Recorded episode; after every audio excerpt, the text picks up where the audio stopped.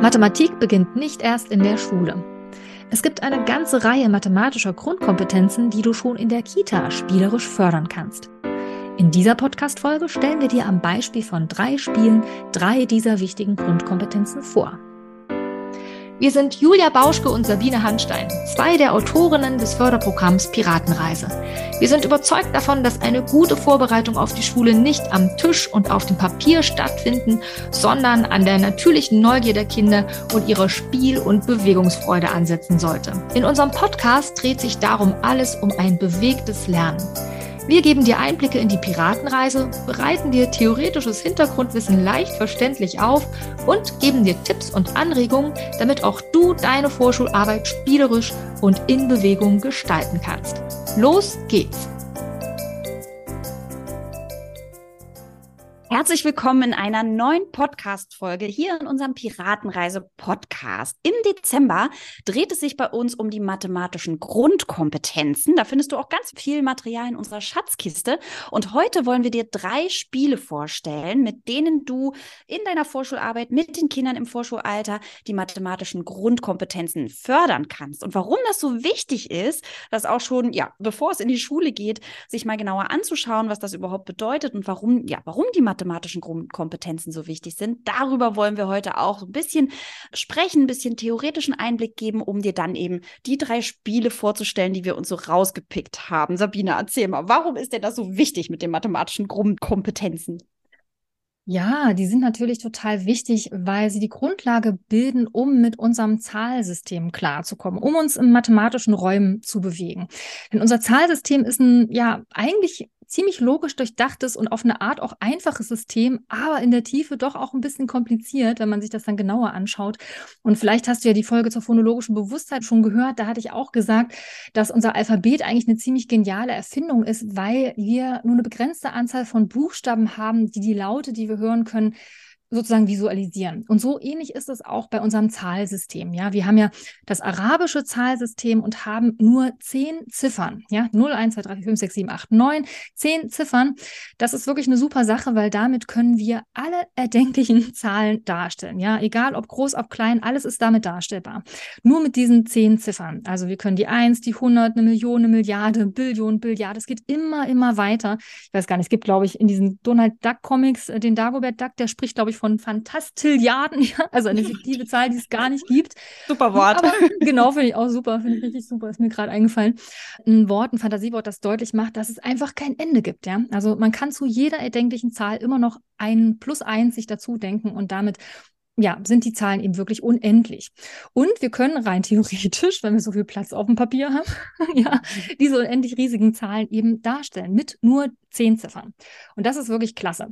Und zwar geht das, weil unser Zahlsystem ein Stellenwertsystem ist. Und das bedeutet, dass die Ziffern, je nachdem, an welcher Stelle sie stehen, eine unterschiedliche Bedeutung haben. Also die Stelle der Ziffer bestimmt den konkreten Wert. Also beispielsweise die Zahl, sagen wir mal, 389, ja, da ist es so, dass die drei auf der 100er Stelle vorne, die hat zum Beispiel einen viel höheren Wert als die 9 auf der einer Stelle, ja. Das ist zum Beispiel für Kinder, die gerade erst anfangen, sich mit diesen Zahlen auseinanderzusetzen in der ersten Klasse, auch oft richtig schwierig und gerade für Kinder mit Rechenschwierigkeiten, für die ist es oft richtig schwer zu begreifen, dass ein und dieselbe Ziffer so einen verschiedenen Wert haben kann. Also auch beispielsweise die 1 in 1000, ja, dass die sieht ja genauso aus wie die 1 in, sagen wir mal, 21 oder so, ja. Und darum passiert es dann total oft, dass Kinder, die da Unsicherheiten haben, dann Zahlen wie zum zum Beispiel 199 ja für größer halten als, sagen wir mal, 912. Ja, weil einfach in der 199 sind zwei Neunen drin, ja, in der 912 ist nur eine Neun und dann eine Eins und eine Zwei. Das klingt irgendwie weniger, sieht auch weniger aus. Aber ist es eben nicht, weil die Ziffern jeweils an den einzelnen Stellen eben besondere Werte haben, die dann eben ja Aussage über die Zahl treffen können. Und dann gibt es noch eine besondere Zahl, die Null. Und die ist im Grunde ja echt eine ziemlich revolutionäre Erfindung gewesen, weil es ja nicht in allen Zahlsystemen so, dass es auch eine Null gibt. Und die Null ist ganz wichtig, weil sie in diesem Stellenwertsystem nämlich nochmal so eine besondere Rolle einnimmt, nämlich eine Platzhalterrolle. Ja, also wir können zum Beispiel eine Zahl wie 302 schreiben und schreiben da eben 302 und die 0 hat eben eine ganz bestimmte Bedeutung. Sie ist ganz wichtig, denn wenn wir sie weglassen würden, wäre es eine völlig andere Zahl, ja, nämlich die 32. Mhm. Das heißt also, unser Zahlsystem ist eine ziemlich durchdachte Sache. Ja, es ist ein Stellenwertsystem, das mit wenigen Ziffern auskommt und unendlich große Zahlen darstellen kann. Aber es ist eben kompliziert, erstmal zu begreifen, wie das eigentlich aufgebaut ist und was diese einzelnen Ziffern dann auf diesen einzelnen Stellen dann eigentlich genau bedeuten. Ein anderer letzter wichtiger Punkt dazu, noch den ich noch ganz spannend finde, sich auch bewusst zu machen, ist, dass unser Zahlsystem ein sogenanntes dekadisches System ist. Da steckt ja das Wort 10 sozusagen drin auf Lateinisch, ein dekadisches System oder auch Dezimalsystem. Das heißt, es basiert auf der zehn, ja. Und das ist sicher auch kein Zufall, ja. Wir haben ja zehn Finger an den Händen, ja. Und das ist sozusagen die Grundlage, auf die wir uns beziehen. Das hat sich durchgesetzt. Es gab früher ja auch noch andere Basiszahlen, wie zum Beispiel die zwölf, ne, das kennt man noch so aus dem Dutzend oder die zwölf Monate, ja.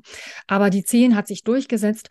Und das ist im Zahlsystem deshalb nochmal wichtig, weil es eben auch für das Stellenwertsystem dann eine Bedeutung hat, nämlich es wird immer mit der zehn gebündelt. Also sobald ich auf einer Stelle zehn erreicht habe, also zum Beispiel auf der einer Stelle zehn erreicht habe, wird umgewechselt den nächst höheren Wert. Und das ermöglicht erst, dass wir eben auch so große Zahlen übersichtlich darstellen können. Viel übersichtlicher als zum Beispiel diese römischen Zahlen, ja, die man manchmal ja auch noch lesen kann auf irgendwelchen Bauwerken oder so, ja. Also die sind viel, viel schwieriger. Also alles in allem ein logisches System, das super gut durchdacht ist, ein symbolisches System eben ist. Also symbolisch heißt, es ist nicht konkret, es äh, stellt also nicht konkret die Menge dar, wie zum Beispiel ein Würfelbild, ja, da wird ja wirklich die Menge dargestellt. Oder wie zum Beispiel auch so Strichlisten, ja, wenn du an so Strichlisten denkst, wenn du irgendwie die Tage zählst bis Weihnachten, ja, dann kann man das mit Strichen machen und immer Fünferpäckchen bündeln, aber am Ende musst du trotzdem die Päckchen zählen. Das heißt, konkrete Systeme, die stoßen immer an ihre Grenzen. Je größer die Zahlen werden, aber in unserem Zahlsystem ist das eben nicht so. Das kann selbst unendlich große Zahlen darstellen. Also, ich hoffe, dir schwirrt jetzt nicht der Kopf, ist nämlich ganz schön komplex. Julia, wie geht's dir damit? Ja, total. Du weißt du, die Information, dass es nicht in jedem Zahlensystem eine Null gibt, ist mir total neu. Das wusste ich gar nicht. Mhm. Das hattest du eben gesagt. Habe ich das richtig verstanden? Ja, genau. Ist tatsächlich nicht in jedem da. Also zum Beispiel bei dem, ich muss jetzt überlegen, ich glaube, beim römischen System gibt es zum Beispiel keine Null, so viel ich weiß. Mhm. Aber da will ich jetzt auch nichts Falsches sagen. Es ist ja auch kein Zufall, dass sich das arabische System durchgesetzt hat. Ne? Das hat auch Schrift Schriftzeichen übernommen, die eigentlich aus dem Indischen kommen. Das ist eine interessante Entstehungsgeschichte, da würde ich jetzt hier viel zu weit aus, wenn ich das alles erzählen würde. Aber die Null ist wirklich ein ganz wichtiger Aspekt, äh, wurde nicht immer als die Null, wie wir sie jetzt schreiben, geschrieben, sondern war ursprünglich so ein, so ein Pünktchen, das man da, glaube ich, gemacht hat, wenn ich mich richtig erinnere.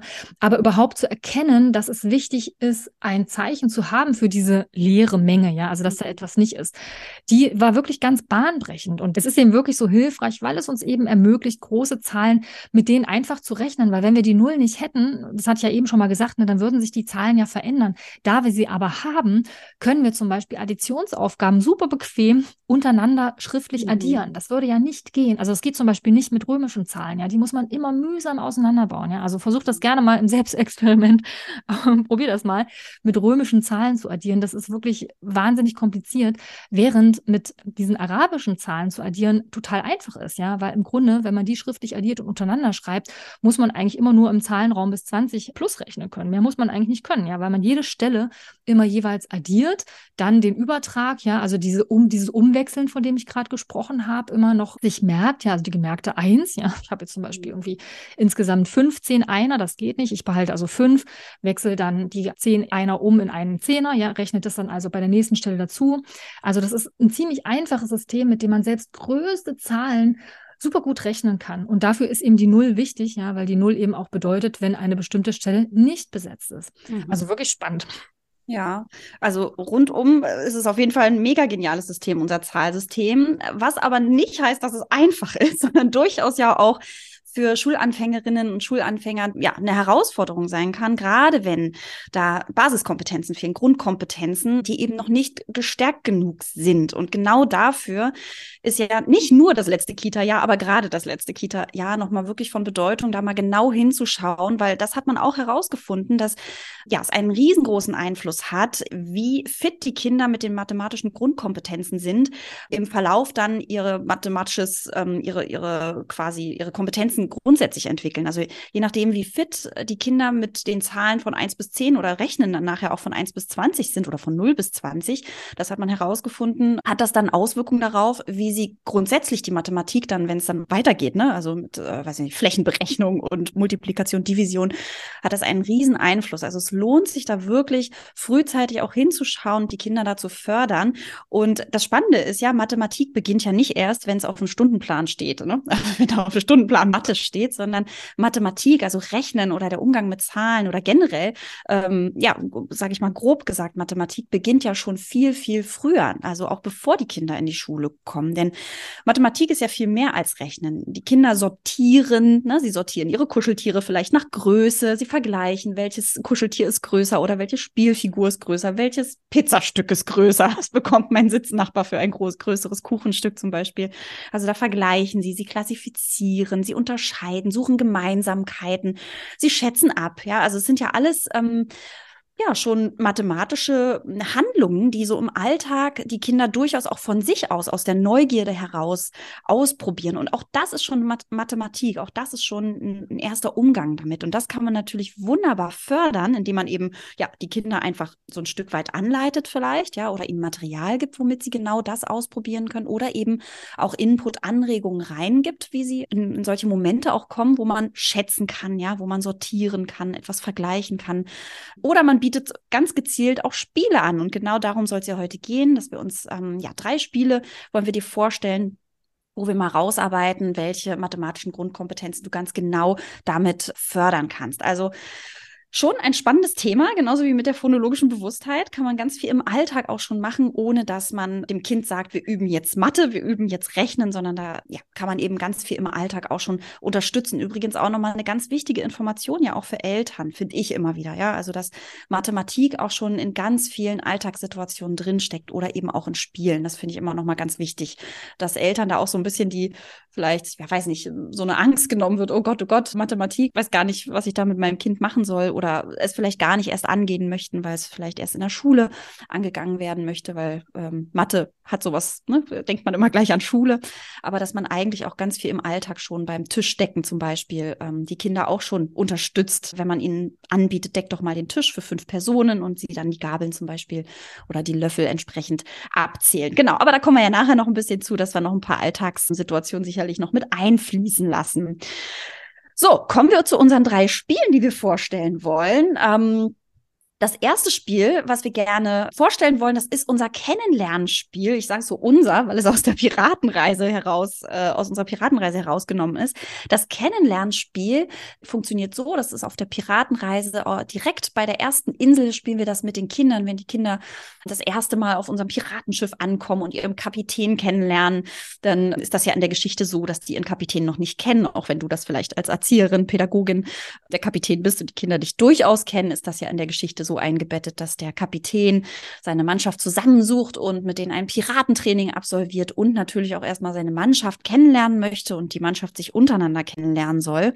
Und dafür wird ein Kreppband, äh, so, ein Klebekreppband auf den Boden geklebt von so vielleicht zwei, drei Metern, ja, je nachdem, wie groß dein Raum ist und wie viele Kinder du auch in deiner Gruppe hast. Und dann kannst du mit Smileys arbeiten. So machen wir das bei dem Spiel in der Piratenreise. Einen lachenden Smiley, einen neutralen Smiley Smiley und einen traurigen Smiley, den du vielleicht auf Papier aufgemalt hast. Oder wir machen das immer auf so Pappdeckeln, so Filz. Ähm, jedes Mal überlege ich, wie das Wort heißt. Filzdeckel. Bierfilze. Bierfilze, genau, jedes Mal.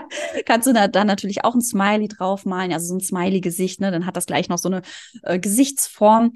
Und die Kinder haben die Aufgabe, diese drei Smileys auf diesen abgeklebten Klebestreifen draufzulegen, nämlich einmal am Anfang, am Ende und in der Mitte des Kreppbands. Da hast du ja das erste Mal, wo sie mit Mathematik ja eigentlich in Verbindung kommen, ja? Also ich muss einen Anfang finden, ich muss ein Ende finden und ich muss vor allem abschätzen können, ja, wo ist denn hier die Mitte? Also da hat man schon mal eine erste Fördersituation mit drin. Und dann geht es darum, in dem Kennenlernspiel, dass du als Kapitän deiner Mannschaft Fragen stellst, wie zum Beispiel, wie gern mögt ihr Popcorn zum Beispiel. Ja, wenn du es total gerne magst, dann läufst du auf die Seite von dem Kreppband, wo so ein lachender Smiley ist. Wenn es so, na ja ist, mal ja, mal nein, dann eben in die Mitte, wo dieser neutrale Smiley ist.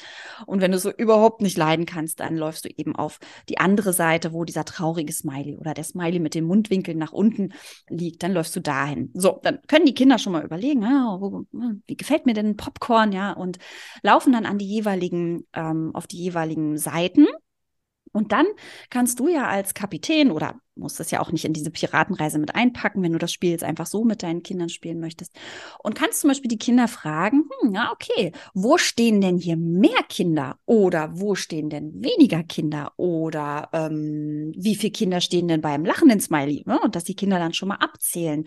Ähm, also in so einem ganz einfachen Spiel steckt ja schon eine ganze Menge drin. Also so ein ganz einfaches Spiel mit einfachem Material, wo die Kinder sich sortieren, wo natürlich auch noch ganz andere Kompetenzen Kompetenzen gefragt werden. Ja, also zum Beispiel auch sozial-emotionale, gerade emotionale Kompetenzen mal reinzuspüren. Ja, wie mag ich, mag ich Popcorn eigentlich? Und sich dann auch zu trauen, vielleicht als einziger auf so ein traurigen Smiley raufzustellen und sagen, nee, finde ich total eklig.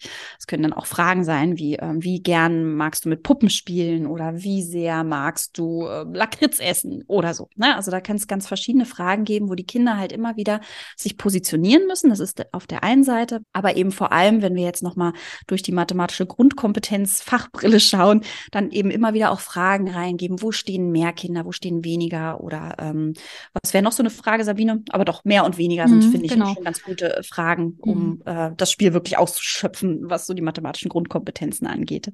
Wir wollten ja mit diesem Spiel auch auf diese Grundkompetenz eingehen, Mengen eben zu vergleichen. Ja, also darum hat Julia gerade schon ganz richtig gesagt, wo stehen mehr oder wo stehen weniger. Also insofern steckt wirklich im wahrsten Wortsinne eine Menge drin in diesem Spiel. Ja, also weil man das super nutzen kann, um Mengen zu vergleichen. Und das ist eine ganz wichtige Kompetenz, diese Entwicklung einer Mengenvorstellung und ein Gefühl dafür, was ist denn mehr, was ist denn weniger, weil man dann eben Mengen nicht nur wahrnimmt, sondern sie eben auch miteinander ins Verhältnis setzt. Das machst du ja automatisch, wenn du eben guckst, okay, wo stehen jetzt hier wie viele Kinder, was wirkt mehr, was wirkt weniger, ja.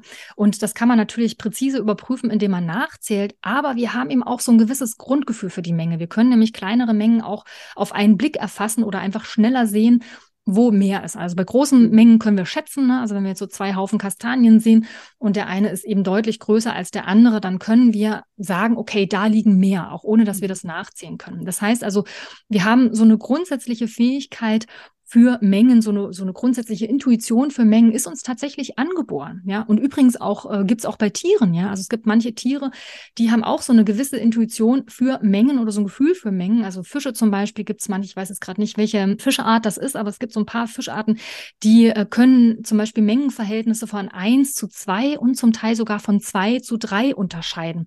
Das begründet man damit, dass es für die wahrscheinlich hilfreich ist, wenn sie sich zum Beispiel in Gefahrensituationen, äh, wenn der Schwarm irgendwie auseinander auseinandergetrieben wird, ja, kommt irgendwie ein Hai angeschwommen oder so, ja, dass man sich dann der größeren Gruppe zuwendet, weil man da sozusagen besser geschützt ist.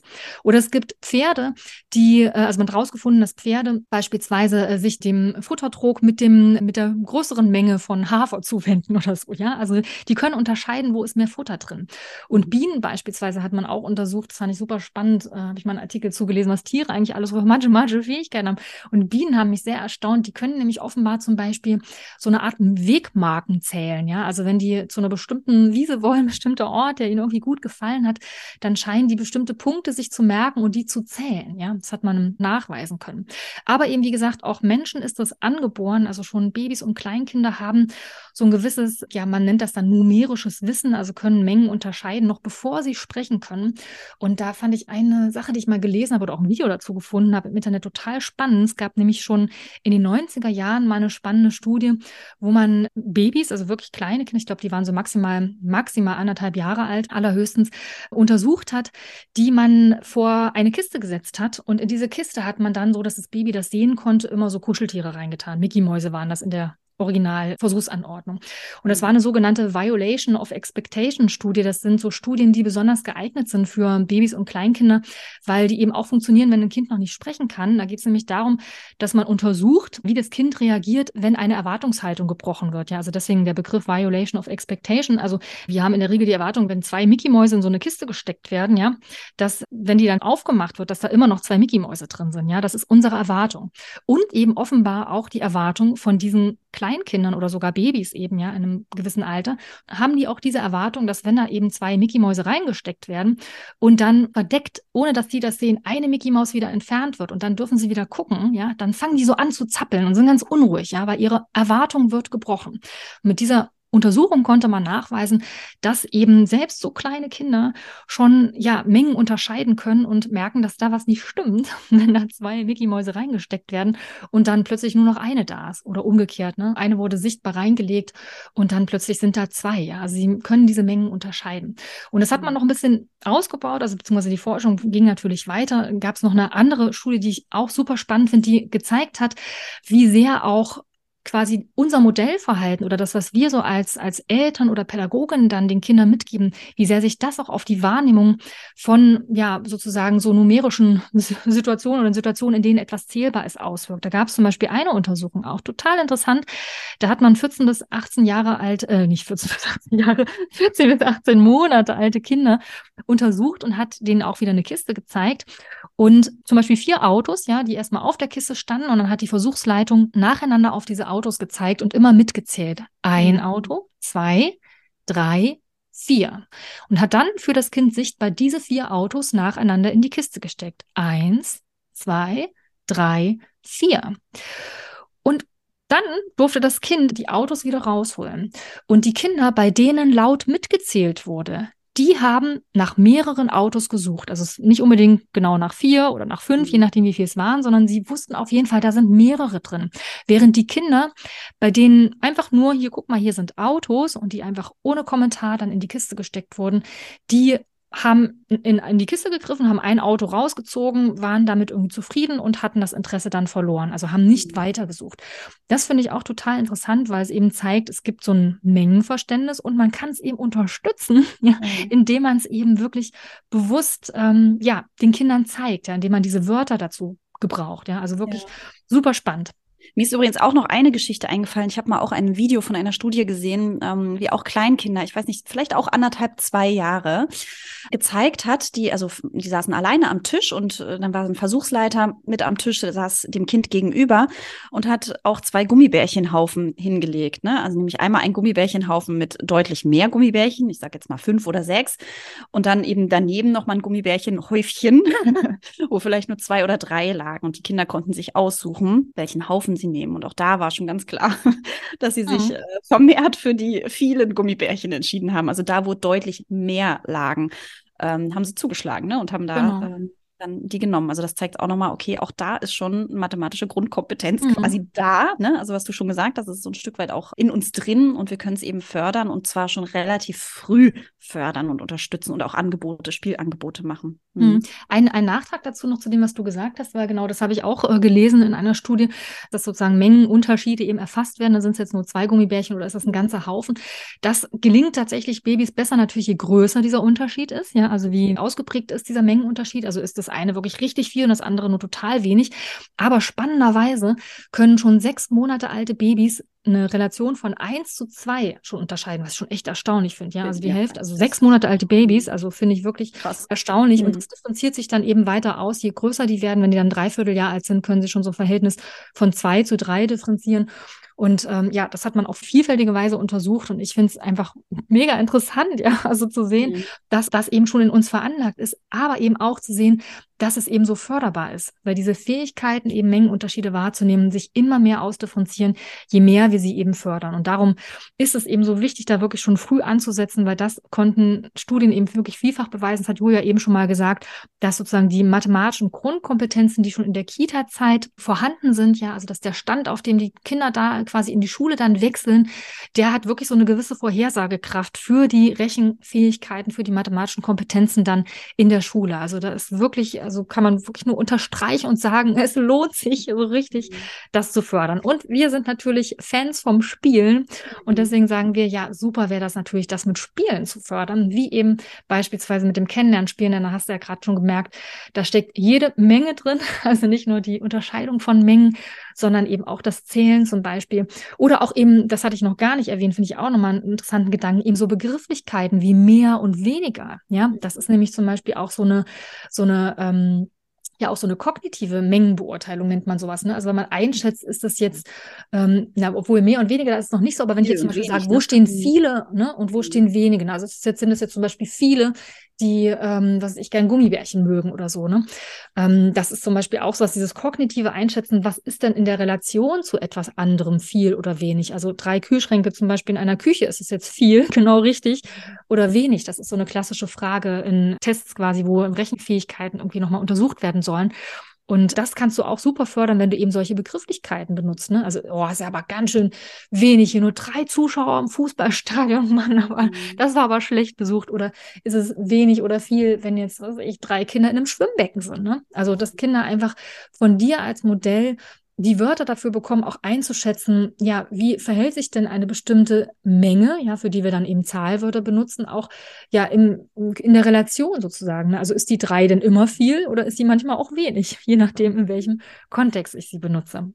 Genau, aber eigentlich hatte ich gerade den Bogen wieder schlagen wollen zum Spielen und war nochmal abgeschweift. Wir haben ja noch ein paar mehr Spiele in petto, Julia. Genau, wir haben nämlich auch eins meiner absoluten Lieblingsspiele, Halligalli. und in mhm. diesem Spiel, man muss dazu sagen, es gibt ja mehrere Versionen davon. Wir reden jetzt von dem Spiel, wo die Früchte abgebildet sind und man immer fünf gleiche Früchte aufdecken muss, um zu klingeln. Du kennst bestimmt Halligalli. Für die, die es nicht kennen, möchte ich es nochmal ganz kurz erzählen. Also es ist ein Kartenspiel mit so einer schönen Klingel, ja, es ist ein, hat einen hohen Aufforderungscharakter, wenn dieses Spiel ja, mit total. finden das meistens alle Kinder und auch Erwachsene toll weil äh, diese Klingel einfach so einlädt, sie zu benutzen.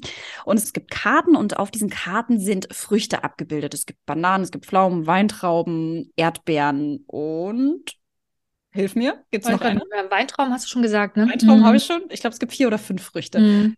Erdbeeren hm, hast du schon, nee, ich weiß nicht, Äpfel, glaube ich. Nee, ach, vielleicht gibt es doch nur vier Früchte. Auf jeden Fall nicht. gibt es mindestens vier äh, unterschiedliche Früchte.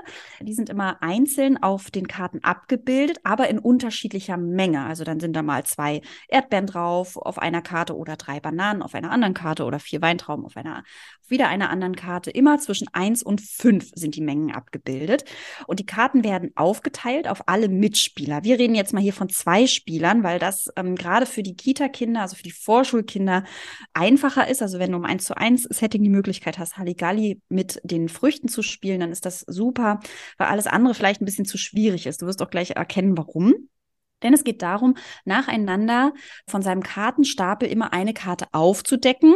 Ich mache das tatsächlich so, dass ich mit den Kindern auch immer benenne, was haben sie aufgedeckt. Also zwei Bananen, dann decke ich meine Karte auf, drei Erdbeeren, dann deckt das Kind wieder seine Karte auf, vier Weintrauben, dann decke ich meine Karte auf, eine Weintraube. Denn es geht nämlich darum, dass man nur klingeln darf auf dieser Klingel, die in der Mitte steht, in der Mitte vom Tisch, wenn immer fünf gleiche Früchte abgebildet sind. Und das ist jetzt je nachdem, wie schwierig du dieses Spiel gestalten kannst. Dieses Spiel lässt sich wunderbar abwandeln.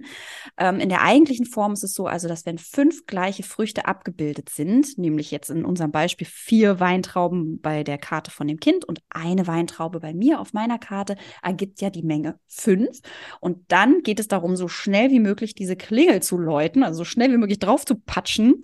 Denn wer als erstes die Klingel geläutet hat, darf dann alle Karten, die auf den beiden Stapeln aufgedeckt sind, für sich nehmen, zu sich nehmen und hat dann eben seinen Kartenstapel wieder aufgefüllt. Es geht darum, möglichst viele Karten zu sammeln, beziehungsweise alle Karten einzusammeln, also von seinem Gegenüber auch einzusammeln. Und ich sage deshalb, dass man so abwandeln, also dass man einfach gucken muss, was für ein Kind habe ich da vor mir, wie kann ich dieses Spiel eben im 1 zu 1 spielen. Das wäre zum Beispiel in der Form möglich. Wenn du aber zum Beispiel mit einer größeren Runde von Kindern spielst, dann könntest du zum Beispiel mit den Kindern vereinbaren, dass man eben klingelt, wenn man genau fünf gleiche Früchte auf seiner eigenen Karte oder generell im Spiel fünf gleiche Früchte auf der auf einer Karte zu sehen sind, weil wenn natürlich mehrere mitspielen und dann einer eine Weintraube legt, der andere noch eine Weintraube und dann jemand anders noch drei Weintrauben, dann könnte es natürlich auch für die Vorschulkinder, auch für die Kinder im letzten Kita ja schon zu schwierig sein, das schnell zu erfassen, dass da die Menge fünf Weintrauben abgebildet ist. Aber auch das, advanced, ja, gibt es ja auch manchmal, dass man ein bisschen steigern muss, wenn man Kinder hat, die da eben schon ein Stück weiter sind, dann wäre wäre das eine gute Möglichkeit, das auch in der Form zu spielen. Wenn du aber sagst, nee, ich muss das ein bisschen gemächlicher angehen, muss da nochmal einen Schritt zurückgehen, dann könntest du eben auch die Form spielen, das, wie ich es eben beschrieben habe, dass immer, wenn fünf gleiche Früchte auf einer Karte abgebildet sind, dass die Kinder dann klingeln dürfen. Dass eben nicht geklingelt werden darf, wenn zum Beispiel nur vier abgebildet sind. Also da geht es die ganze Zeit wirklich um die simultane Mengenerfassung, da wirklich relativ zügig auch zu arbeiten, eigentlich bei Halligalli oder relativ zügig zu spielen, aber auch da Abwandlung immer möglich, ja, zu sagen, nee, jetzt geht es darum, mal sich wirklich zu konzentrieren, ist eben auch auszusprechen. Das finde ich immer ganz schön, ähm, das eben gleich mitzunutzen, dass die Kinder nicht nur die fünf als Menge erfassen, sondern dass du wirklich das auch nutzt bei jeder Karte können Sie eben sagen, wie viele Bananen legen Sie gerade, wie viele Erdbeeren legen Sie da. Ne? Dann hast du eigentlich bei jedem Kartenzug quasi immer wieder die simultane Mengenerfassung mit bei und nicht nur, wenn es um die fünf geht. Aber auch da wieder Abwandlung möglich. Und du weißt, okay, das sind, äh, es geht jetzt erstmal nur darum, sich zu konzentrieren auf dieses eine Bild fünf. Ne? Das ist ja immer gleich dargestellt, ähnlich wie bei einem, ähm, nicht nur ähnlich, sondern genauso wie bei einem ähm, Würfelbild. Ne? Zwei gleiche Früchte sind oben, darunter nochmal zwei und in der Mitte ist noch ein fünftes. Um sich erstmal dieses eine Bild einzuprägen, kannst du es natürlich auch einfach so spielen, dass es da erstmal nur darum geht, fünf, die Menge fünf zu erkennen. Und du kannst auch sagen, okay, fünf kommt vielleicht nicht so oft vor in dem Spiel Halligalli. Nehmen wir mal noch die drei mit dazu, kannst du es also auch noch steigern und sagen, okay, immer wenn drei gleiche Früchte auf einer Karte zu sehen sind oder fünf gleiche Früchte zu sehen sind, dann darf geklingelt werden. Also so gibt es ganz, ganz viele verschiedene Möglichkeiten, Möglichkeiten, wie man Halligalli spielen kann. Übrigens noch, bevor du gleich noch was dazu sagst, Sabine, auch noch eine Variante, die mir auch total gefällt, falls du auch ältere Kinder schon hast und schon oft Halligalli gespielt hast, äh, dann kannst du ja mal ausprobieren, wie es ist, wenn du eben nicht mehr bei fünf klingelst, sondern zum Beispiel wirklich immer nur noch bei drei klingelst. Das heißt, wenn du also immer gespielt hast, dass fünf gleiche Früchte dafür sorgen, dass man klingeln muss und das wirklich mehrere Runden gemacht hast, dann mal zu sagen, okay, ab jetzt darf nicht mehr bei fünf geklingelt werden, sondern bei drei. Dann hast du nämlich gleich noch die exekutiven Funktionen mit drin, weil du ja die Spielregeln änderst und ja, die Kinder und auch du als Erwachsene sehr wahrscheinlich dich stark hemmen musst, nicht mehr bei fünf gleichen Früchten zu klingeln, sondern eben bei drei gleichen Früchten, verteilt auf mehreren Karten. Das macht total Spaß, ist total lustig, weil man eben selber ganz oft verleitet ist, auf einmal loszuklingeln und sich jedes Mal bremsen muss und die drei viel, viel häufiger vorkommt als die fünf in dem Spiel. Genau, das finde ich auch nochmal ganz, eine ganz schöne Abwandlung. Aber Sabine, du wolltest auch noch mal ein bisschen was zur Theorie hinter dem Spiel Halligalli erzählen. Mhm, genau, du hast ja schon das entscheidende Stichwort genannt. Ne? Simultane Mengenerfassung ist da die Grundkompetenz, die man ganz besonders gut fördern kann mit Halligalli. Simultane Mengenerfassung meint, dass wir eine bestimmte Anzahl von Elementen als eine Menge auf einen Blick erfassen können. Und zwar maximal vier Elemente. Ja, also alles, was über vier Dinge ist, das zählen wir dann quasi schon, beziehungsweise bilden so Untermengen, erfassen vielleicht vier Elemente noch und zählen dann noch ein, zwei dazu oder so. Aber wirklich so auf einen Blick, also simultan, ja, können wir maximal vier Elemente erfassen.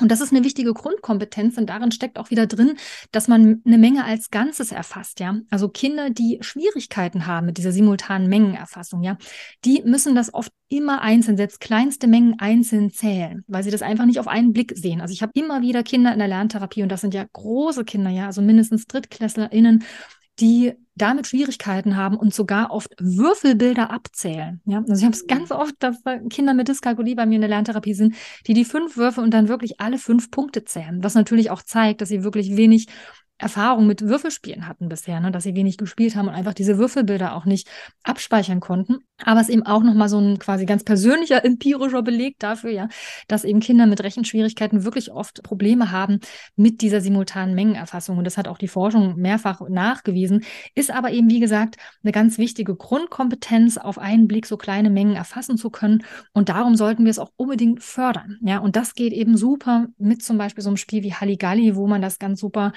einfach eigentlich fördern kann. Und der Vorteil bei Halligalli ist auch, dass es eben strukturierte Mengen sind. Ja, also die sind eben nicht durcheinander dargestellt, sondern wie Julia gerade schon beschrieben hat, da sind dann eben fünf Bananen eben so angeordnet, wie sie auch auf dem Würfel angeordnet sind. Auch die Würfelbilder sind ja strukturierte Mengen. Also die Punkte sind da nicht einfach irgendwie durcheinander, sondern sind in einer wiedererkennbaren Struktur. Und das erleichtert diese simultane Mengenerfassung. Darum ist es auch so hilfreich, wenn du das unterstützen möchtest, wenn du erstmal mit strukturierten Mengen arbeitest, wie wie im Halligalli oder wie bei Würfelbildern. Gerade bei kleineren Kindern zum Beispiel kann es total sinnvoll sein, erstmal mit Würfeln anzufangen, wo vielleicht nur die Zahlen eins bis drei jeweils doppelt drauf sind, ja, also damit du da schrittweise diese Anzahlen einführst. Je größer die Kinder sind natürlich, kannst du dann auch die anderen Würfelbilder noch mit dazu nehmen. Da kannst du einfach auch Würfel abkleben, ne? also je nachdem, wie weit die schon sind. Aber das sollte man noch so ein bisschen berücksichtigen. Und darum lohnt es sich da auch so ein bisschen schrittweise vorzugehen. Ja, ein paar andere Ideen, wie du das gut unterstützen könntest, wäre zum Beispiel sowas, ich nenne das immer Blitzmemory. Das kannst du dir auch ganz einfach anfertigen. Nimmst dir einfach ein paar Kärtchen und malst da Würfelbilder drauf, zum Beispiel, ja, also fünf Punkte. Und dann kannst du, wenn du möchtest, sogar schon die Ziffern verbinden. Wenn es jetzt wirklich schon Vorschulkinder sind, ja, dann kannst du ja auch schon die Ziffern einbauen und hast dann immer ein Memory-Paar, das einmal das Würfelbild der fünf zeigt und einmal das Ziffernbild. Oder kannst noch andere Zahldarstellungen vielleicht auch wählen, wie vielleicht auch Fingerbilder. Dazu können wir nachher auch nochmal kommen. Fingerbilder sind nämlich auch eine super Unterstützung. Mhm. Also die Fingerzahlen sozusagen, ne, wie man die zeigen kann, die Eins mit dem Daumen gestreckt und so weiter. Also auf jeden Fall, so Blitzmemories sind super. Damit meine ich, dass man die Karten immer nur kurz umdrehen darf. Oder was zum Beispiel noch besser geht als das Umdrehen der Karten, weil das braucht ja immer so ein bisschen Zeit, weil beim, bei der simultanen Mengenerfassung geht es ja gerade nicht ums Zählen, ne, sondern nur ums kurze Gucken, deswegen Blitzmemory. Super finde ich auch immer, und das spiele ich ganz oft in der Lerntherapie, auch so ein Bechermemory, so ähnlich wie wir es auch in der Piratenreise haben, also einfach Becher, Pappbecher zu nehmen und unter den Bechern zum Beispiel kleine Bohnen zu verstecken, in den Mengen eins bis höchstens fünf würde ich das machen. Mhm. Und das heißt also, es gibt dann immer zwei Becher, unter denen jeweils eine Bohne drunter ist, zwei Becher, unter denen jeweils zwei Bohnen drunter sind und so weiter bis zur Menge fünf. Und dann darf man die Becher aber eben immer nur ganz kurz anheben. Und da hast du dann eben so unstrukturierte Mengen, ja, weil die Bohnen, auch wenn du sie vielleicht vorher noch in Würfelbilder drunter gelegt haben solltest, war schon ein bisschen knifflig. So nicht. genau. Also die werden da auf jeden Fall ein bisschen durcheinander fallen und, und dann kommt es natürlich darauf an, die eben auch in dieser unstrukturierten Menge sozusagen zu sehen. Und Warum ich, also ich muss gleich mal einhaken. Ich finde ja. auch wieder, ne, wie schön eigentlich, also ich, also wenn ich Mathematik früher gehört habe, ja, so als Teenager, war für mich immer gleich Blutdruckabsenkung und so, oh Gott, Mathe mag ich überhaupt nicht. Und so geht es ja einigen Erwachsenen auch. Aber wenn ich mir dann immer wieder anschaue, in welchen Alltagssituationen oder in welchen Spielen Mathematik eigentlich schon drinsteckt und dass das total viel Spaß machen kann, ja, ohne dass die Kinder merken, dass sie da gerade lernen, weil das merken sie einfach nicht, ja, sondern sie lernen einfach durch Spiel und durch so tolles Material, also durch so einfaches Material. Ne? Mhm. Das finde ich immer wieder ganz schön, dass man Kindern eben auch Mathematik mit einem positiven Gefühl verknüpfen mhm. kann. Also für, es für Kinder wirklich so machen kann, dass es ja auch ihr Interesse weckt, ja, ihre Neugierde, auch Dinge anzufassen, auch irgendwie was Haptisches bei sich zu haben und nicht nur Zahlen irgendwo, abzuzählen auf einem Blatt Papier zum Beispiel, sondern eben auch mit so Alltagssituationen immer wieder ja, gefördert werden kann. Das finde ich einfach nochmal ganz schön, das nochmal zu unterstreichen, ne? dass mhm. es auch mit so einfachem Material ähm, passieren kann. Auf mhm. jeden Fall. Also gerade bei Mathe und Rechnen bietet sich das wirklich so an. Man kann da so mhm. viel im Alltag machen und es lohnt sich einfach, schöne Materialien da zu haben. Also Gegenstände in großer Menge zum Beispiel, die sortiert werden können zum Beispiel. Ja, also Kastanien, das liebe ich ja immer wieder, weil die Kinder die auch so leben und die sich so schön anfühlen. Ja, Nudeln mhm. in verschiedenen Arten, ja, Spirelli, Stifte, Stifte, Stifte genau. nach klein angespitzt ne, oder genau. nach Farben sortieren. ja. ja. Genau, oder Muggelsteine, ja, diese schönen Glasnuggets, das oh, finden ja. die Kinder mhm. auch immer toll. Und damit kann man auch schon früh mit Vorschulkindern schon so erstes Rechnen anbahnen. Also wir hatten ja eben gerade schon bei Halligalli diese gesteigerte Variante, die Julia beschrieben hatte, ne, dass man klingelt, wenn ich zum Beispiel zwei Bananen habe und das Kind hat drei Bananen. Das ist ja schon erstes Rechnen, also zu erkennen, ja. dass ich diese beiden Mengen zusammentun kann, ja, als Addition letztlich plus Rechnen mhm. und das zusammen die Menge fünf ergibt. Ne? Und sowas kann man auch spielerisch mit zum Beispiel Muggelsteinen oder Bohnen in der Hand machen. Also nimmst dir einfach vier von diesen Steinen in die Hand, versteckst die hinterm Rücken deiner Hände, ja, und verteilst dann diese vier Muggelsteine auf deine beiden Hände. Und dann holst du deine Hände wieder zur Faust geballt nach vorne und die Kinder dürfen raten, ja, wie viele Steine mhm. hast du in der einen Hand und wie viel in der anderen. Das schaffen zum Teil schon manche Vorschulkinder. Das muss auch noch nicht sein. Das ist eher sowas wieder, was man machen kann mit den Kindern, die vielleicht tatsächlich noch ein bisschen mehr Herausforderungen gebrauchen können und die du da nochmal gezielt, denen du so ein bisschen mehr Input geben willst, ja. Aber selbst wenn du die nicht auf die Hände verteilst, ja, kannst du auch da so einen Blitz Anschauen-Spiel machen. Also nimmst vier Steine in die Hand und dann machst du die Hand ganz kurz auf, sie dürfen gucken, machst wieder zu und die Kinder sollen sagen, wie viel das waren. Ja, dann hast du hier auch wieder die simultane Mengenerfassung drin. Und noch ein Spiel will ich auch noch erwähnen, das ich total liebe und das glaube ich gar nicht so bekannt ist. Tensi heißt das. Das ist auch ein, Würfelspiel, also reines Würfelspiel ohne Brett oder irgendwas. Man hat dann, wenn man das kauft, insgesamt 40 Würfel in vier verschiedenen Farben. Also es gibt immer zehn gleichfarbige Würfel und dies ist ein total lustiges Spiel, das, wenn man es auf dem Tisch spielt, auch richtig Krach macht. Also wenn man da ein bisschen geräuschempfindlich ist, dann äh, geht man lieber auf den Teppich oder so. Denn es ist so, dass jeder Spieler mit zehn Würfeln auf einmal würfelt, was für die kleinen Kinder auch schon schwierig ist, allein diese zehn Würfel in die Hand zu kriegen. Zu halten, beide ja. hin. Macht aber echt total Spaß. Und dann ja, spielen alle, die mitspielen, eben jeder bekommt so einen eigenen Satz Würfel, spielen gleichzeitig. Also man würfelt gleichzeitig, alle werfen ihre zehn Würfel vor sich und sollen dann möglichst schnell sehen, welche Würfelaugenzahl denn am häufigsten gefallen ist. Ja, also wenn ich jetzt zum Beispiel von den zehn Würfeln, mh, hm, sagen wir mal fünf Vieren gewürfelt habe, das ist die Würfelzahl, die ich am meisten gewürfelt habe, dann ziehe ich mir diese fünf Vierer raus und würfel mit den restlichen fünf Würfeln weiter. Es passiert alles gleichzeitig, die anderen machen das genauso.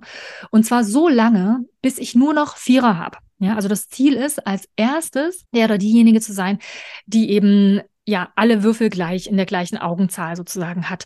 Und das ist ein super Spiel, weil man damit wirklich ganz wunderbar diese Würfelbilder festigt, ja, was letztlich immer wieder simultane Mengenerfassung ist und gleichzeitig eben diese Würfelbilder abspeichert als als Bild, ja. Und eben auch dieses Konzept von wo ist mehr, wo ist weniger fördert, ne? Also erkenne ich schnell, welche Augenzahl habe ich jetzt am meisten, womit lohnt es sich weiterzumachen, welche sollte ich lieber nicht sammeln, weil ich da zu wenig habe, sollte ich vielleicht alle nochmal nehmen und nochmal neu würfeln. Ja, also man muss da auch so ein bisschen strategisch strategisch überlegen und es ist ein total rasantes und witziges Spiel. Denn wer dann als erstes fertig ist, der ruft dann Tensi oder die ruft dann Tensi und beendet damit die Runde. Ja, und so kann man dann Punkte sammeln und es macht wirklich total Spaß und ist super einfach. Ja. Und sich auch nicht ablenken zu lassen. Ne? Es kann mhm. ja auch sein, dass man dann sieht, mein Gegenüber hat zum Beispiel lauter Sechsen ne? und dann hat man auf einmal diese Sechs im Kopf und würfelt und würfelt und muss gucken, ach nee, ich habe ja die Vieren gesammelt. Ne? Also auch da wirklich bei sich zu bleiben, durchaus mal bei den anderen zu gucken, aber wirklich sich auch sein Bild zu merken. Ne? Also mhm. auch da eine visuelle Merkfähigkeit. Welches Bild suche ich denn? Nämlich die vier Punkte und nicht die sechs, weil mein Gegenüber das vielleicht äh, gerade sucht. Ja. Genau. Man muss auf jeden Fall sehr fokussiert sein. Und die Kinder brauchen da auch deutlich länger als man selbst. Also wenn du selber damit spielst, ja, solltest du dein eigenes Tempo auch ein bisschen drosseln, sonst wird es tatsächlich frustrierend für die Kinder. Ja, weil es mhm. einfach, ähm, also gerade die kleinen Kinder, die Vorschulkinder, ne, die brauchen da auch tatsächlich ein bisschen zu gucken, weil es sind dann eben auch, es ist wirklich sehr viel visueller Reiz, ja. Also wenn man sich das nochmal bewusst mhm. macht, da sind wir auch wieder bei so visuell räumlichen Fähigkeiten, ja, also diese zehn Würfel voneinander zu trennen, gegen den Untergrund sozusagen sich herauszulösen und zu erkennen, welche Würfelbilder habe ich jetzt hier am meisten, das ist gar nicht so einfach. Also da müssen viele Kinder wirklich auch erstmal gucken. Und deswegen geht es jetzt auch nicht ganz so schnell wie zum Beispiel jetzt mit deutlich älteren Kindern. Also die mhm. Kinder, die ich da in der Lerntherapie habe, die sind da oft schon recht schnell. Ja, aber jedenfalls, es ist ein, ich mag es total. Ja. Und dann natürlich der Klassiker, Julia, den wir nicht auslassen wollen, eines unserer auch absoluten Lieblingsspiele. Was kann es sein? Tja, Mensch, ärgere dich nicht. Yeah.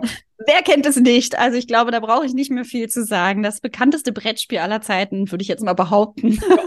Stimmt. ähm, ne, du kennst es bestimmt. Es gibt ähm, vier Farben, Rot, Gelb, Blau, Grün in der Regel. Und du hast vier Spielfiguren und immer einen Würfel dabei. Und es geht darum, dein Männchen aus dem Haus rauszukriegen mit einer Sechs und dann würfelnd es nach Hause zu bringen, einmal ums Spielfeld drum herum zu laufen. Und darum heißt es, Mensch, ärgere dich nicht.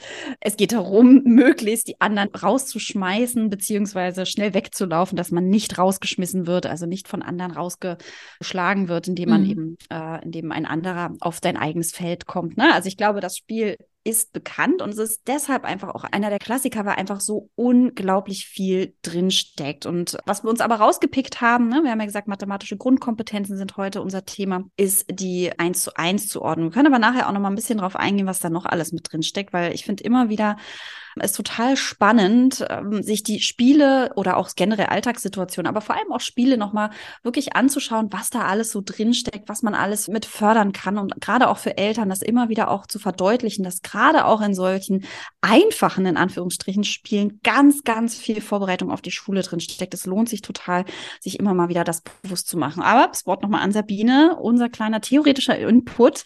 Was steckt denn in Mensch ärger dich nicht in Bezug auf die mathematischen Grundkompetenzen drin? Hm. Also die eins zu eins Zuordnung ist auch eine ganz wesentliche Grundkompetenz, die natürlich fürs Zählen zum Beispiel schon mal ganz besonders wichtig ist. Ja, also beim Zählen immer jedem Zahlwort wirklich ein Element zuzuordnen. Aber ich springe mal noch ein Stück zurück. Die eins zu eins Zuordnung oder auch Stück für Stück Zuordnung wird die auch manchmal genannt, ist mhm. auch ein erster Schritt, um Mengen präziser zu vergleichen. Also wenn man jetzt erstmal so grob Mengen unterscheidet und da ist mehr und da ist weniger, das ist ja erstmal nicht so schwierig, ne? Aber wenn ich sie jetzt präziser vergleichen möchte und noch nicht zählen wählen kann, dann ist die Stück für Stück Zuordnung oder auch eins zu eins Zuordnung für Kinder so ein erster Schritt, um das trotzdem zu bewältigen. Also ein Beispiel, mit dem mir sofort klar wird, was ich meine, ist, was Kinder, Vorschulkinder oder auch noch deutlich jüngere Kinder schon umsetzen können, ist das, was weiß ich, wir haben Gummibärchen, Julia, von Julia weiß ich, sie liebt Gummibärchen. ja, also wir haben hier einen Haufen Gummibärchen und wollen den fair und gerecht auf uns beide aufteilen. Was mache ich? Ich schiebe ein Gummibärchen zu Julia, dann eins zu mir, dann wieder eins zu Julia, dann wieder eins zu mir und so weiter, bis alle Gummibärchen aufgeteilt sind.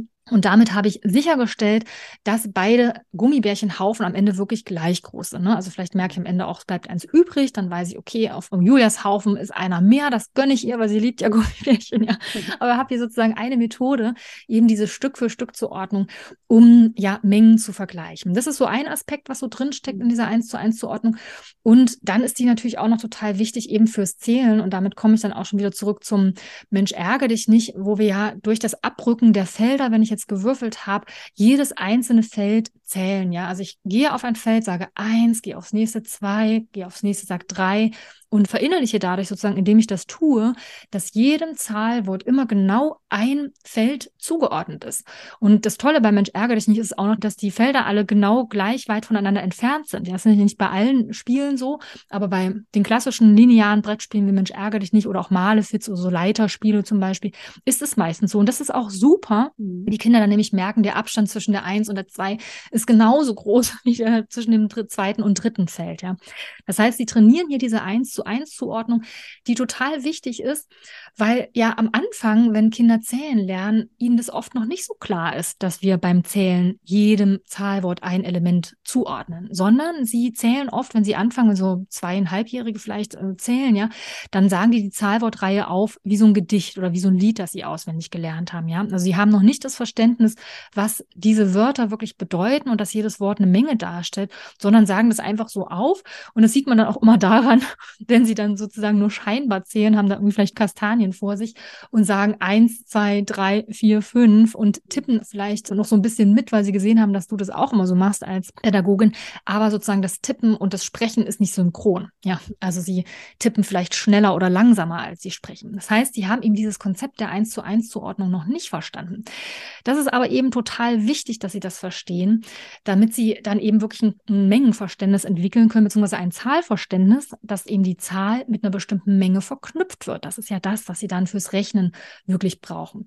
Und viele Kinder nehmen da dann auch die Finger zu Hilfe, ja, weil die Finger sind ja eine super Anschauungshilfe. Ja, also gerade wenn so Kinder sagen, ich bin schon drei, ja, dann klappen die so den Daumen raus. Ich bin schon eins, zwei, drei, ne, so und zeigen dann die drei Finger. Ja, also helfen sich mit den, mit den Fingern eben, um eben zu zählen. Ne? In der Schule übrigens ist das Rechnen mit Fingern ja oft so ein bisschen verpönt, eigentlich ein bisschen auch zu Unrecht, beziehungsweise man muss da ein bisschen differenzieren, weil eigentlich bloß das zählende Rechnen mit Fingern ein Problem ist. Also wenn nämlich Kinder das dann nicht schaffen, wenn sie in der Schulanfangsphase sind, sozusagen sich von diesem Rechnen als ich äh, zähle quasi immer Zahlen hoch, also eins, zwei, drei, vier, klappt dabei meine Finger auf, ja, und rechne dann plus zwei und klappt dann noch zwei weitere Finger dazu und zum Schluss zähle ich nochmal alle Finger durch, ja.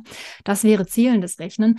Da sind sozusagen die Finger zwar auch noch eine Anschauungshilfe, aber quasi eine ungünstige. Ne? Also es wäre eigentlich super, wenn sie einfach nur die Fingerbilder aufklappen würden mit einem Schlag, aber das schafft dann dieses Kind vielleicht noch nicht, sondern ist eben noch in dieser zählenden Strategie verhaftet.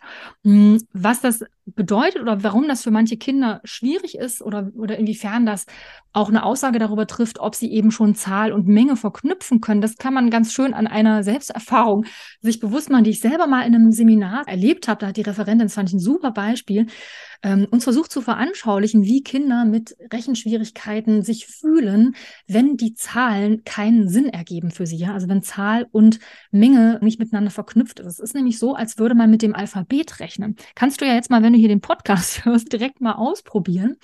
Stell dir einfach vor, also unsere Zahlen sind ja in einer Reihenfolge organisiert. Ne? Wir zählen 1, 2, 3, 4, 5, 6, 7 und so weiter. Genauso wie unser Alphabet. Stellen wir uns doch jetzt einfach mal vor, unser Alphabet wären unsere Zahlen. Ja, dann wäre das A also die 1, das B wäre die 2 und so weiter. So, und jetzt rechne mal C plus E. Mhm. Vermute mal, du wirst jetzt deine Finger nehmen. Ja, du klappst deine Finger nacheinander auf und zählst A, B, C, ja, und hast beim C auf deinen dritten Finger getippt. Und jetzt denkst du dir, okay, C plus E war die Aufgabe, nimmst vielleicht deine andere Hand und machst das Gleiche und zählst A, B, C, D, E und hast nacheinander alle fünf Finger aufgeklappt. Jetzt willst du ja wissen, was C plus E ist und fängst von vorne an, alle Finger nochmal durchzuzählen. A, B, C, D, E, F, G, H. Aha, C plus E ist also H, ja.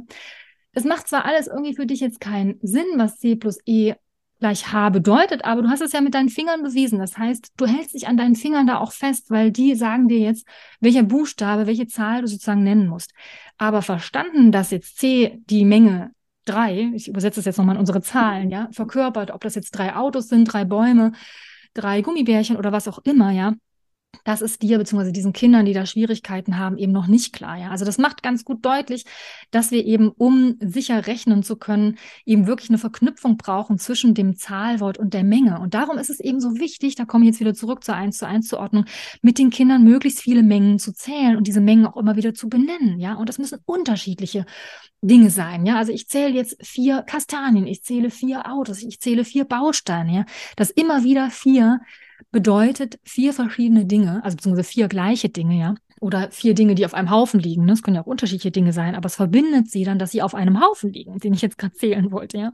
Also es ist total wichtig, den Kindern immer wieder Mengen vorzulegen und die mit ihnen zu zählen. Denn diese eins zu eins Zuordnung ist eine ganz, ganz wichtige Basis, damit sie eben lernen, jedem Zahlwort wird ein Element zugeordnet und das letzte Wort, das ich eben dann nenne, und das kannst du immer noch mal mit so einer einkreisenden Bewegung um das, was ihr gezählt habt, zeigen, das letzte Wort bestimmt dann, wie viel es insgesamt sind. Und das sind dann auch so Wörter, die du ruhig nochmal benutzen kannst. Ne? Insgesamt haben wir also, was weiß ich, fünf Autos. Oder du darfst insgesamt fünf Schritte auf den Mensch ärger dich nicht nach vorne gehen. Also eins, zwei, drei, vier, fünf.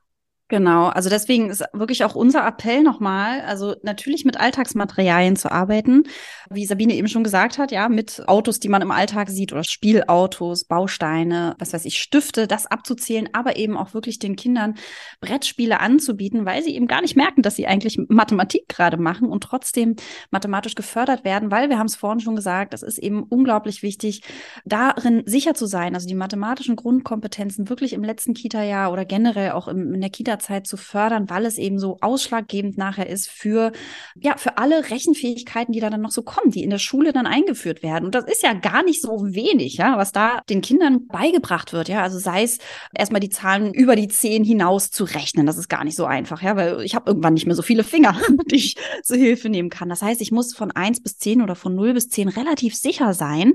Also da wirklich ein gutes Gefühl für haben, auch Mengen gut erfassen können, eben das eins zu eins abzählen, sicher beherrschen. Also ein sicheres Gefühl im Umgang von 0 bis 10 mit den Zahlen zu sein, um dann auch über die 10 zum Beispiel hinausrechnen zu können. Weil wenn ich bis zu 10 sicher rechnen kann, dann bin ich eigentlich ziemlich safe. Dann verstehe ich eigentlich auch den ganzen Rest. Ja, dann kann ich über 10 rechnen, dann habe ich auch eine gute Basis, um nachher dann auch das einmal eins gut äh, zu lernen. Also generell die Grundrechenarten auch zu lernen. Also von daher, es lohnt sich da wirklich auch, ähm, ja, wirklich rechtzeitig hinzugucken, immer wieder solche Spiele anzubieten und eben auch die Brettspiele, weil die sich einfach unglaublich gut dafür eignen, den Kindern ganz spielerisch mathematische Grundkompetenzen mit ihnen zu fördern, sie zu trainieren. Übrigens wollte ich gleich, wenn wir hier schon mal Brettspiele haben, du hast bestimmt ganz, ganz viele Brettspiele auch in deinem Kita-Fundus zur Hand. Und wir haben uns aber gedacht, wir sind ja mit der Piratenreise so unterwegs und ganz viele fragen uns immer, oh, das sieht alles immer so schön aus mit den Farbklecksen und mit dem Piratenreise-Logo.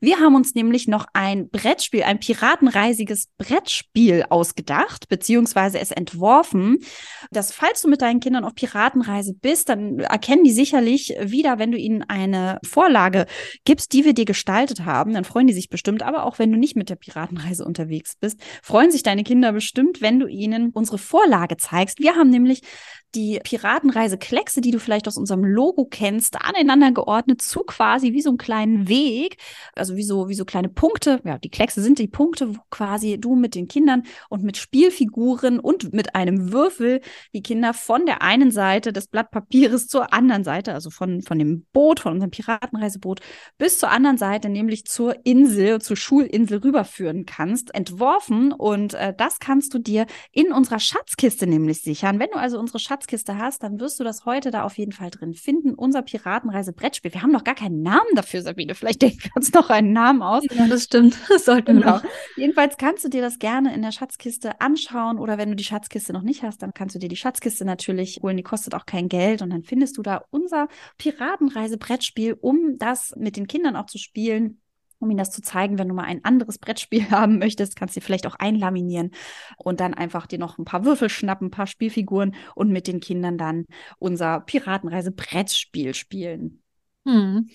Ja, und nochmal zusammenfassend zum Schluss. Wir haben jetzt ein paar Spiele genannt. Also erstmal gibt es zahllose Spiele, mit denen du in deinem Alltag wichtige mathematische Grundkompetenzen fördern kannst. Und was aber wichtig ist, nicht zu vergessen, ist, dass du natürlich mit Spielen nicht nur diese ja ganz klar numerischen Kompetenzen, also die, die eng gefassten, die speziellen mathematischen Grundkompetenzen förderst, sondern natürlich auch jede Menge anderes. Ne? Und das ist auch, finde ich, immer nochmal gut, sich bewusst zu machen, dass wenn du mit den Kindern gezielt spielst, ja, förderst du zum Beispiel auch visuell räumliche Wahrnehmung, du förderst das Gedächtnis, du förderst die exekutiven Funktionen, ja, Konzentration, ja, schlussfolgerndes Denken, auch so ein bisschen vorausschauen, ja, bei Mensch ärgere dich nicht zum Beispiel, wie viele Felder brauche ich denn jetzt noch, um da jetzt jemanden rauszuschmeißen oder laufe ich jetzt eher da lang oder da lang, ist das besser für mich? Also da steckt in jedem einzelnen Spiel, wenn man nur mal so die Fachbrille aufsetzt, wirklich jede Menge drin und es lohnt sich, das alles zu fördern, ja, weil die Kinder das in der Schule dann brauchen. Sie brauchen eben nicht nur diese ganz speziellen mathematischen Grundfähigkeiten, sondern eben auch noch darüber hinaus so allgemeine Grundkompetenzen, wie du sie ja auch aus unserem Haus der Schulfähigkeit schon ganz gut kennst. Und ich möchte nochmal ein Plädoyer in Richtung mathematische Grundkompetenzen nochmal aussprechen und nochmal dich ermutigen, wirklich viele Materialien da zu haben, die die Kinder sortieren können, mit denen sie hantieren können, wo sie ja zählen können, wo sie schätzen können arbeite mit den Würfeln, unbedingt Würfel. Ja, ich habe in der Lerntherapie ganz viele unterschiedliche schöne Würfel. Ich verschenke auch immer wieder Würfel, weil erstaunlich viele Kinder keine Würfel zu Hause haben. Und ich finde, es lohnt sich total, auch diese Würfelbilder wirklich früh zu stärken, genauso wie auch die Fingerbilder. Ich hatte es jetzt eher ja eingeordnet, dass das Rechnen, das zählende Rechnen mit den Fingern schwierig ist, aber Fingerbilder an sich sind eine wichtige Anschauungshilfe und auch das kannst du in der Kita stärken, ja, wenn du, was weiß ich, ähm, die Kinder würfeln und dann sollen sie immer die entsprechende Fingerzahl, Fingerbilder Zahl zum Beispiel zeigen. Das ist super, weil es einfach hilft, um Mengen auf einen Blick zu sehen. Ja, und nicht zuletzt natürlich solche Spiele, wie wir sie jetzt gerade speziell genannt haben, ob Halligalli oder Mensch ärgere dich nicht oder unser Kennenlernspiel oder jede Menge andere Spiele, die dir jetzt vielleicht noch einfallen, wenn du mal so anfängst, so deine Fachbrille zu polieren und dir jedes Spiel nochmal so ein bisschen analytisch anzugucken. Da wirst du merken, es gibt wirklich jede Menge Spiele, die du nutzen kannst, um mathematische Grundkompetenzen zu fördern und wo du nebenher auch noch andere wichtige Fähigkeiten Fähigkeiten förderst. Mhm. Und da das ja nicht immer so mh, hm, klar ist, auch für Erwachsene, ja, also sei es für einen selber vielleicht, aber eben auch häufig auch für Eltern, haben wir einen Elternbrief geschrieben, einen Elternbrief zu den mathematischen Grundkompetenzen, wo nochmal so ein bisschen die Theorie erklärt wird, äh, was das überhaupt bedeutet, warum das wichtig ist. Also alles, was wir hier eben auch in dem Podcast so ein bisschen beleuchtet haben, nochmal drauf geguckt haben und eben auch nochmal den Transfer oder ja, nochmal so, so, so eine Idee, wie man die mathematischen Grundkompetenzen Kompetenzen eben auch im Alltag, ja, auch im familiären Alltag fördern kann. Das haben wir alles in unserem Elternbrief geschrieben zu den mathematischen Grundkompetenzen und auch den findest du ab jetzt in der Schatzkiste. Also es lohnt sich da auf jeden Fall reinzuschauen oder sie dir zu schnappen, falls du sie noch nicht geschnappt hast. Und wenn dich das Thema mathematische Grundkompetenzen oder auch eben der ganze Rest von den wichtigen vorschulischen Fähigkeiten interessiert, wir haben ja auch noch unser Webinar zum Thema, wie du die Kinder auf die Schule vorbereitest vorbereitest, ohne stapelweise Vorschulhefte vorzubereiten, dann schau doch mal in unser Webinar, weil da gehen wir auch nochmal auf unser Haus der Schulfähigkeit ein, zeigen dir nochmal, welche Fähigkeiten noch mit dazugehören, um wirklich dann in der Schule gut zurechtzukommen, um gestärkt zu sein, um dann lesen, rechnen und schreiben auch sicher lernen zu können und vor allem die Eltern ins Boot holst. Da geben wir im Webinar schon einen kleinen Einblick und da kannst du dir gerne einen Termin, einen freien Termin aussuchen. Es kostet dich auch kein Geld, bekommst noch ein Mini-Workbook dazu, damit du wirklich dir deine Gedanken noch aufschreiben kannst, deine Anregungen, die du mitnimmst, aufschreiben kannst. Und es gibt natürlich auch eine Teilnahmebescheinigung. Also such dir da gerne einen freien Termin aus und schau dir das an. Es sind 90 Minuten und da erfährst du auch noch ein bisschen was, so eine erste Idee, was wir mit unserem Haus der Schulfähigkeit meinen und warum wir denken, dass das ganz wichtig ist, auch den Eltern nochmal klar zu machen. Ja, das war unsere Folge zum Thema mathematische Grundkompetenzen. Wenn man dazu sagen muss, auch natürlich, dass es nur ein Ausschnitt war von all dem, was man dazu sonst noch so wissen könnte. Es gibt natürlich noch viel mehr mathematische Grundkompetenzen, mit denen man sich irgendwie so auseinandersetzen könnte und die alle super spannend sind. Aber das hätten wir gar nicht alles geschafft, in einer Podcast-Folge unterzubringen. Wir hoffen, dass wir ein bisschen Input für dich mitnehmen können und vielleicht ein paar Ideen, was du mit deinen Kindern so spielerisch in der nächsten Zeit machen kannst, um die mathematischen Grundkompetenzen zu fördern. Wir freuen uns, wenn das hilfreich für für dich war und du beim nächsten Mal wieder dabei bist.